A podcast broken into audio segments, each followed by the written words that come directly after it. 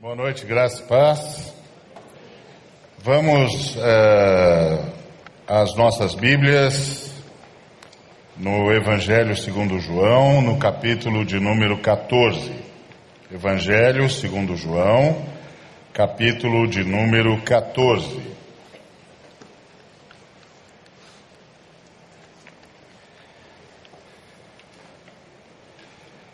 A partir do verso primeiro. Não se turbe o vosso coração. Credes em Deus, credes, crede também em mim. Na casa de meu pai há muitas moradas. Se assim não fora, eu vou-lo teria dito, pois vou preparar-vos lugar. E quando eu for e vos preparar lugar, voltarei e vos receberei para mim mesmo. Para que, onde eu estou, estejais vós também. E vós sabeis o caminho para onde eu vou. Disse-lhe Tomé: Senhor, não sabemos para onde vais. Como saber o caminho? Respondeu-lhe Jesus: Eu sou o caminho, e a verdade, e a vida. Ninguém vem ao Pai senão por mim. Se vós me tivesseis conhecido, conheceríeis também a meu Pai. Desde agora o conheceis e o tendes visto. Replicou-lhe Filipe: Senhor, mostra-nos o Pai, e isso nos basta. Disse-lhe Jesus: Filipe, há tanto tempo estou convosco e não me tens conhecido. Quem me vê a mim vê o Pai. Como dizes tu, mostra-nos o Pai? Não crês que eu estou no Pai e que o Pai está em mim? As palavras que eu vos digo, não as digo por mim mesmo, mas o Pai que permanece em mim faz as suas obras. Crede-me que estou no Pai e o Pai em mim. Crede ao menos por causa das mesmas obras. Em verdade, em verdade vos digo que aquele que crê em mim fará também as obras que eu faço e outras maiores fará. Porque eu vou para junto do Pai. E tudo quanto pedirdes em meu nome, isso farei, a fim de que o Pai seja glorificado no Filho. Se me pedirdes alguma coisa em meu nome, eu o farei. Se me amais, guardareis os meus mandamentos. E eu rogarei ao Pai, e ele vos dará outro consolador, a fim de que esteja para sempre convosco o Espírito da Verdade, que o mundo não pode receber, porque não o vê nem o conhece. Vós o conheceis, porque ele habita convosco e estará em vós. Não vos deixarei órfãos, voltarei para vós outros. Em nome de Jesus, Pai, nós agradecemos ao Senhor pelo privilégio de estarmos aqui. Pelo privilégio de prestarmos ao Senhor o culto que te é devido. Em nome de Jesus, mais uma vez rogamos por tua palavra. Já tens nos abençoado de várias maneiras. Agora rogamos, em nome de Jesus, que mais uma vez a tua palavra nos visite e nos transforme para a tua honra e para a tua glória. Em nome de Cristo Jesus. Amém. Muito bem, esse aqui é um momento em que Jesus está preparando os seus discípulos para a sua morte. Vamos entender ou tentar entender o momento e a relação entre os discípulos e Jesus. Os discípulos entendem que Jesus é invencível, que Jesus é o Messias, o grande libertador de Israel e que ele é invencível.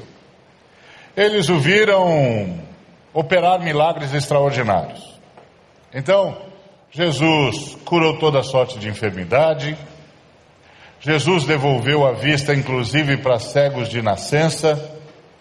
Jesus dava uma ordem e a quilômetros a ordem de Jesus se cumpria, seja para libertar os seres humanos dos demônios, seja para curá-los, fosse o que fosse. Jesus tinha poder sobre a criação, ordenava e a, e a criação respondia à sua ordem, o vento era acalmado, o mar era aquietado, ele podia desafiar as leis da criação. Além disso, ele parecia ser intocável, porque certa feita homens municiaram-se de pedras para lapidá-lo, para uh, apedrejá-lo. E ele simplesmente passou por entre as pessoas e elas ficaram lá catatônicas com aquelas pedras na mão, sem saber o que fazer com aquilo.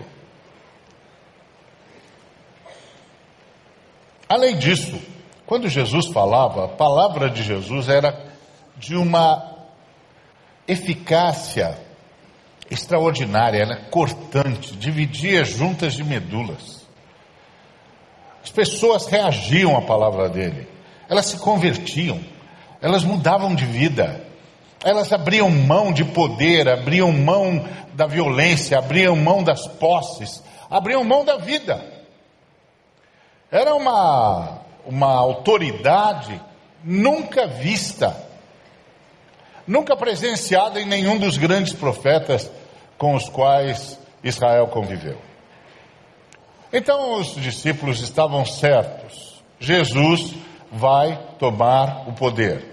Jesus vai estabelecer o reino de Israel. Israel vai ocupar o lugar de Roma. Vai ser a grande nação da, da, da história. Vai governar tudo e todos. E segundo Daniel, este reino nunca terá fim. Tanto é que os discípulos já estavam tentando saber de Jesus a posição que eles teriam. Quem, quem lideraria, quem cuidaria dos negócios? É, houve até um caso de um, uma dupla de irmãos que pediu para a mamãe visitar Jesus, e a mamãe foi lá e conversou com Jesus, e disse: Será que um dos meus filhos não podia se sentar à, à tua direita e um outro à tua esquerda? E Jesus disse: Olha, para que isso possa acontecer, eles têm de tomar o cálice que eu vou tomar. E os meninos disseram: Não, nós tomamos, nós tomamos. Eles não sabiam direito, mas poder sabe como é que é. Eles queriam ter posição de destaque no reino, e aí Jesus disse: É, vocês vão tomar do cálice. Isso é certo. Mas, assentar-se à minha direita ou à minha esquerda, isso quem decide é o Pai, eu não posso fazer nada. Então, na cabeça daqueles homens, o reino era o próximo passo. Jesus vai tomar o poder. E eles não eram os únicos que pensavam assim, não. Os líderes judeus também pensavam. Primeiro, porque Jesus era um profeta incontestável as, os milagres operados por Jesus estavam além de qualquer discussão. Está é, tá lá, o homem está lá, está enxergando, está andando. O sujeito estava morto, está andando entre nós, é, é indiscutível. E Jesus estava trabalhando na área de conflagração. Porque acontece o seguinte: Herodes havia começado uma campanha junto a Tibério César. E a campanha de Herodes junto a Tibério César é que Tibério fizesse de Herodes o único rei de Israel. Ele continuaria suzerano, continuaria pagando os impostos, submisso a Roma. Ele só não queria dividir isso com Filipe, com Lisânias, com Pôncio Pilatos. Então ele estava tratando de convencer o Tibério César a colocá-lo como único rei de Israel. Só que o Tibério César só conhecia uma linguagem. E a linguagem que o Tibério César conhecia era dinheiro. Muito dinheiro. Então, Herodes começou a aumentar os, os impostos. Aumentar os impostos da atividade comercial mais rentável e lucrativa do seu império ou do seu reino. que era a pesca no mar da Galileia. E isso estava consumindo, consumindo os pescadores. Era um abuso, era uma extorsão já. Pois é, Jesus concentrou o seu ministério ali em torno do chamado Mar da Galileia, e quando foi escolher discípulos, de doze, escolheu dez pescadores. Inclusive um deles, Zelote, da turma radical. Então, não só na cabeça dos discípulos, como na cabeça dos líderes de Israel, Jesus vai tomar o poder. Jesus vai desafiar os romanos. Ele vai conflagrar esse estado. Ele vai convocar a multidão. E como ele é poderoso, profeta poderoso, porque ele não é só um sujeito com um discurso inflamado.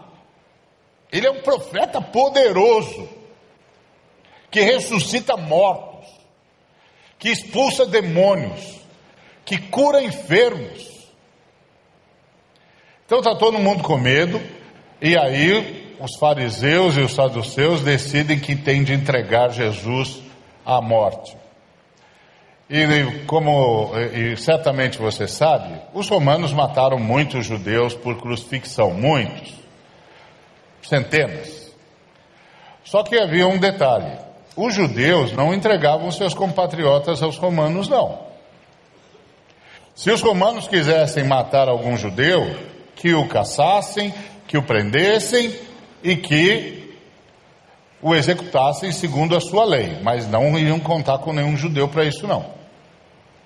A exceção foi Jesus de Nazaré. Jesus de Nazaré foi provavelmente o único que os seus próprios compatriotas entregaram aos romanos.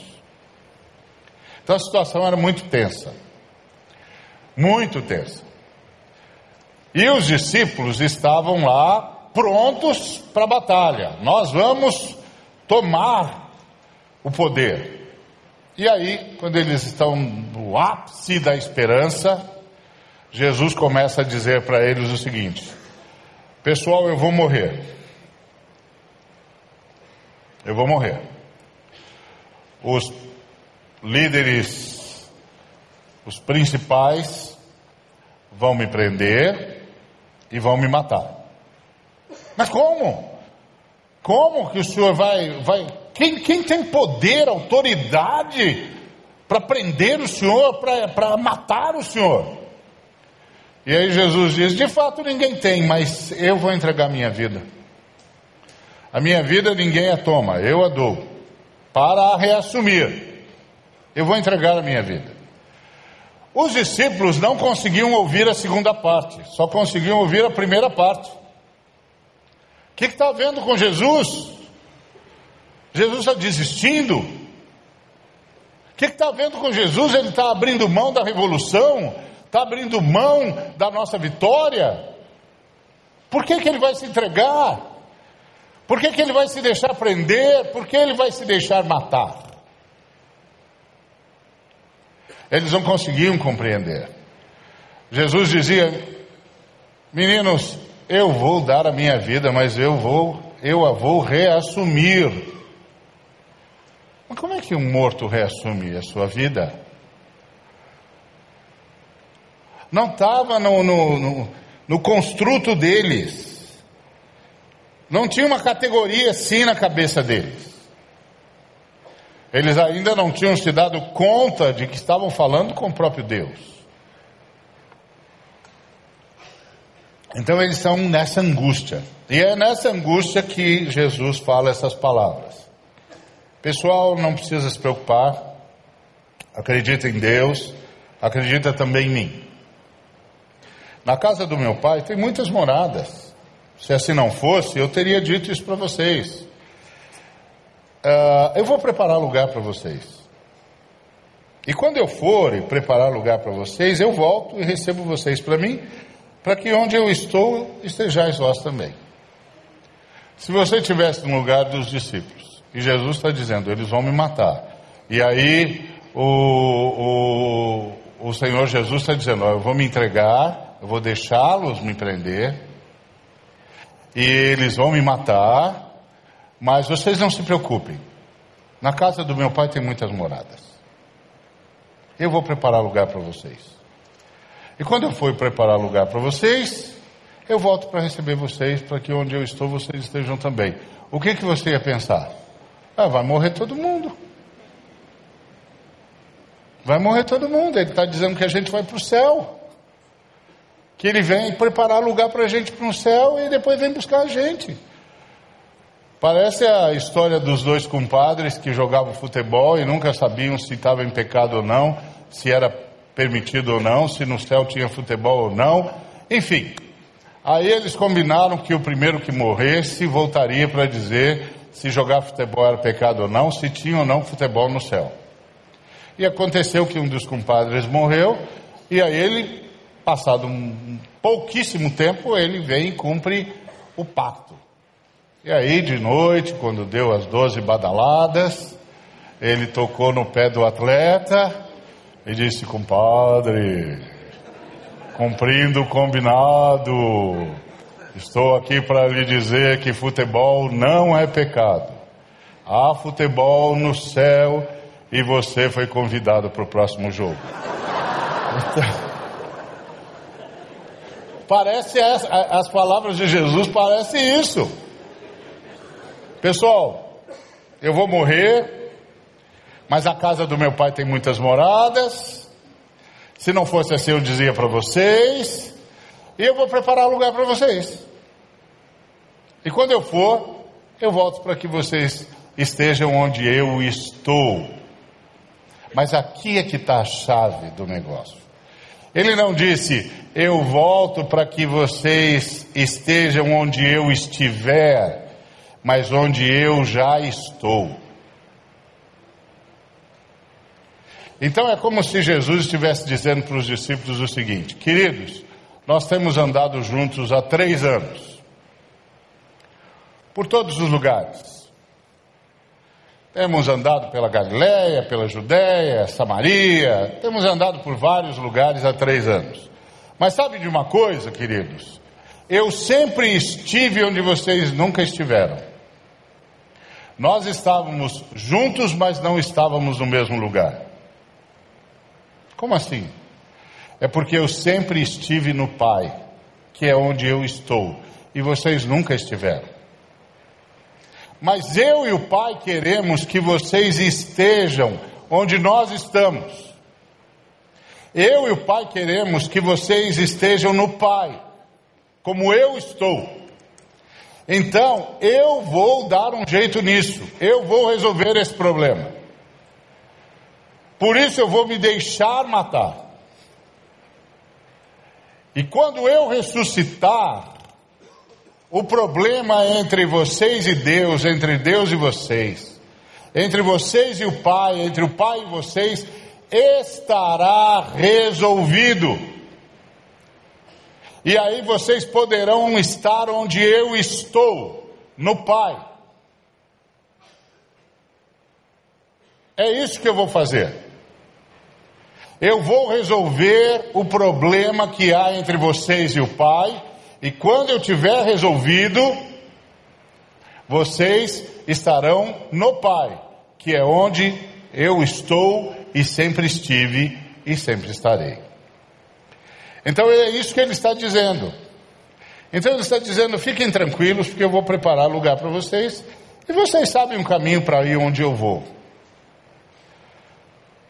É, e, o, e o Tomé disse: Senhor, mas nós nem sabemos para onde o senhor vai. Como é que a gente sabe o caminho? Jesus já tinha dito: eu vou para o Pai, eu vou para onde eu estou. Como vocês não sabem para onde eu vou, eu vou para onde eu estou. Como é que alguém vai para onde está? Eu vou para onde eu estou. E vocês sabem o caminho para ir aonde eu estou. O caminho para ir onde eu estou sou eu. Eu sou o caminho para vir ao Pai. Ninguém vem ao Pai senão por mim. Eu sou o caminho. Eu sou a realidade dessa possibilidade de alguém viver no Pai e do Pai viver nele. Vocês não percebem em mim que eu vivo no Pai, que o Pai vive em mim, que isso é, portanto, uma possibilidade? E mais do que uma possibilidade, é uma realidade, e que eu estou estendendo essa realidade para vocês, vocês podem participar dessa realidade, a realidade de viver no Pai e ter o Pai vivendo em si. Eu sou o caminho para isso. Eu sou a verdade. E eu sou a vida que vocês vão viver se vocês estiverem no Pai. Eu sou a vida. A qualidade de vida que eu tenho é a qualidade de vida que vocês terão quando vocês estiverem no Pai. E aí o, o, o, o Felipe disse: mas, Senhor, ah, mostra-nos o Pai. Porque Jesus diz aos discípulos: se vocês tivessem prestado atenção em mim, se vocês tivessem me conhecido mesmo nesses três anos, vocês também conheceriam meu Pai. E aí ele diz: não, mas na verdade, vocês o conhecem e vocês já viram ele. Opa! Nós conhecemos o Pai? Sim. Você, nós já vimos o Pai? Sim. Mas, Senhor, nós não, não sabemos nada do Pai, não. Mostra o Pai para nós. Aí Jesus disse para Felipe: Escuta, meu jovem, tanto tempo eu estou com você e você ainda não, não percebeu? Quem vê a mim vê o Pai. Como você me diz, mostra-nos o Pai. Quem vê a mim, vê o Pai. Você não acredita nisso? Você não acredita nisso? Você não acredita que eu estou no Pai? Você não acredita que o Pai está em mim? Imagina a cara do Felipe nessa hora. E de todos os outros discípulos. E ele continua dizendo para os discípulos: escuta, gente, presta atenção. As palavras que eu digo a vocês, eu não digo de mim mesmo. São as palavras que eu ouço do Pai. Entendeu? Eu não as digo de mim mesmo. Mas o Pai que permanece em mim faz as suas obras. Sabe o que, isso significa, filhos? Que quando eu digo para o vento, Fica quieto. O pai faz o vento ficar quieto. Quando eu digo para a enfermidade, vai embora, o pai faz a enfermidade ir embora. Quando eu digo para os mortos, venham, o pai os faz vir. Quando eu digo ao demônio, sai, o pai o faz sair, porque eu só falo o que ouço do pai. E quando eu falo o que ouço do Pai, eu simplesmente falo o que o Pai quer e vai fazer. E o Pai faz. Eu só falo, queridos, o que eu ouço do Pai. E quando eu digo o que eu ouço do Pai, eu digo o que o Pai quer fazer e faz. E eu quero que vocês sejam assim também.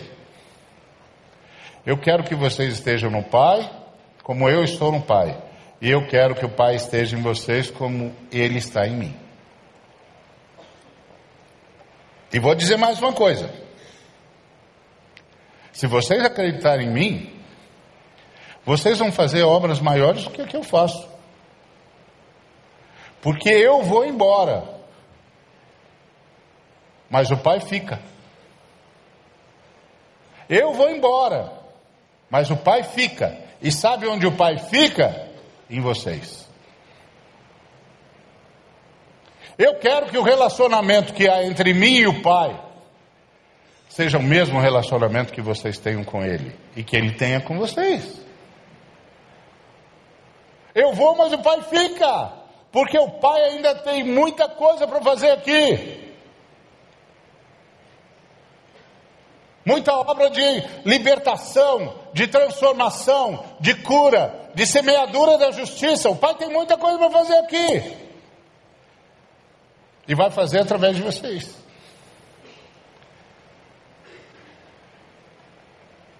É, meus filhos. É isso que eu quero. Nesses três dias, com a minha morte, eu satisfaço o princípio da justiça, e por causa disso o Pai pode aplicar o perdão dele a todos os que crerem, e o Espírito Santo pode, pode vir morar em todos em que o perdão foi aplicado. E o Espírito Santo morando nessas pessoas, o Pai também estará morando nelas. Então elas estarão no Pai e o Pai estará nelas. E elas poderão fazer as obras que eu faço e maiores obras ainda. E mais, eu estou indo para o governo do universo. E tudo que vocês pedirem em meu nome, eu vou fazer com que aconteça. É verdade. Aquele que crê em mim fará as mesmas obras que eu, e outras maiores fará, porque eu vou para junto do Pai. Mas o Pai fica com vocês. E tudo quanto vocês pedirem em meu nome, eu farei acontecer, para que o Pai seja glorificado no Filho. Se vocês pedirem alguma coisa em meu nome, eu farei. Então qual é o segredo? Bom, primeiro segredo é estar no Pai. Para estar no Pai, precisa ir ouvir através do Filho, como disse Jesus. E isso é a consciência de que o Pai só pode me aceitar por causa do sacrifício do Filho. É a consciência de que eu tenho que ser perdoado para que o Pai possa me aceitar. O perdão do Pai tem que ser aplicado a mim para que o Pai possa me aceitar. É como o Zezinho que foi roubado pelo Joãozinho. Mas aí o Joãozinho teve uma crise e devolveu o dinheiro para o Zezinho. Aí o Zezinho ficou contente e disse: Obrigado, ah, está perdoado. Aí o Joãozinho disse: Eu quero me explicar. Aí o Zezinho disse: Não se explica, não, eu sei por que você pegou o dinheiro. Ué, por que, que eu peguei o dinheiro? Você pegou o dinheiro porque você é ladrão. Aí ele disse: Não, peraí, é, deixa eu explicar. Não, não precisa explicar nada. Você devolveu, está tudo certo. Eu sei que você é ladrão e está tudo certo. Aí o Joãozinho falou: oh, Eu não posso falar nada, porque a situação para mim está muito difícil, mas, mas acho que você está apelando. Aí o Zezinho falou: Escuta, se Jesus de Nazaré tivesse no seu lugar, ele teria pego? Não, claro que não. Então, ele não pegaria porque ele não é ladrão, você pegou porque você é. Aí o, o Joãozinho disse: Poxa, você está insistindo, hein? Aí o Zezinho disse: Presta atenção, João, dentro de mim e de você tem um ladrão, tem um bandido, tem um mentiroso, tem um assassino, está tudo dentro de nós. Por isso, Joãozinho, a gente não, não é perdoado simplesmente daquilo que a gente fez. A gente é perdoado daquilo que a gente é. E quando a gente é perdoado daquilo que a gente é, o Espírito Santo vem morar em nós. E quando o Espírito Santo vem morar em nós, ele traz para dentro de nós uma nova natureza humana. A natureza conquistada por Cristo Jesus na ressurreição. E aí a gente é transformado.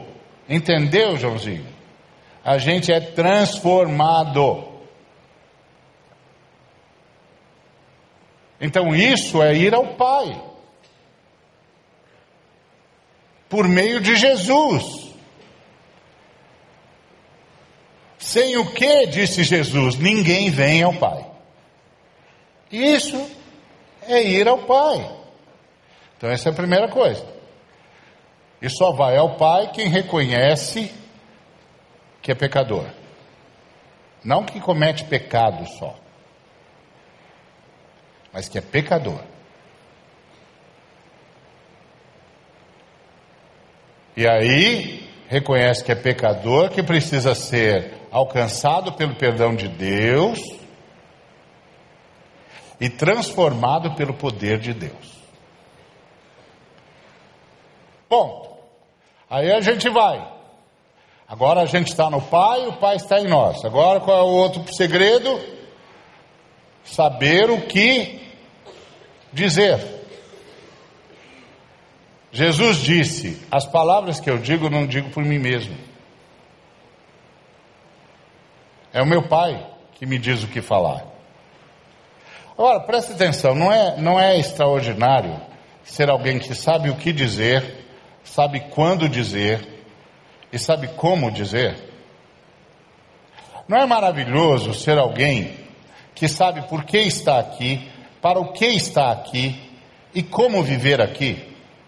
Em cada momento, em cada passo, em cada movimento? Pois Jesus era assim. Jesus era alguém que sempre sabia o que dizer, sempre sabia onde estar, onde estar, sempre sabia como estar, como dizer e por que dizer. E para quem dizer. Isso não é extraordinário? Pois é isso que Jesus estava oferecendo para os seus discípulos. Jesus estava oferecendo para os discípulos uma vida assim. Então qual é o segredo? Saber o que dizer. Ah, se um discípulo de Jesus naquela época, enquanto ouvia Jesus, começou já a pensar num camelo novo, perdeu, perdeu a oportunidade. Porque Jesus só diz aquilo que provoca a feitura da obra de Deus.